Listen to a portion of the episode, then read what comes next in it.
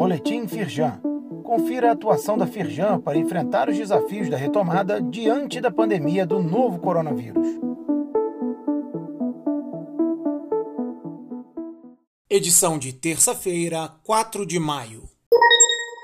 BNDES suspende pagamento de empréstimos por até seis meses.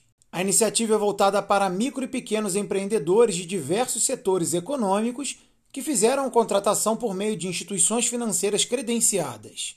Confira quais são os meses de 2021 cujas prestações podem ser suspensas temporariamente. Acesse o site da Firjan e saiba mais. Transmissão online: Os desafios da LGPD para os setores produtivos.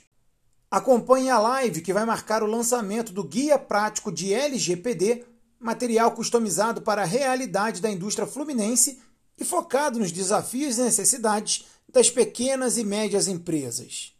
O evento virtual e ao vivo será realizado nesta sexta-feira, dia 7, duas horas da tarde, pelo canal oficial da Firjan no YouTube. Artigo do presidente da Firjan no jornal O Dia. Saneamento para todos. Eduardo Eugênio Gouveia Vieira reforça o mantra adotado pela federação: O Rio tem jeito. Ele comemora o sucesso do leilão da SEDAI, o que ampliará a cobertura de saneamento e trará uma série de benefícios associados. A medida vai gerar 50 bilhões de reais ao Estado e a municípios entre pagamentos de outorga e investimentos ao longo de 35 anos.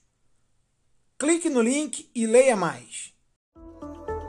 Saiba mais sobre essas e outras ações em nosso site www.firjan.com.br e acompanhe o perfil da Firjan nas redes sociais. Boletim Firjan. Informação relevante para a indústria fluminense.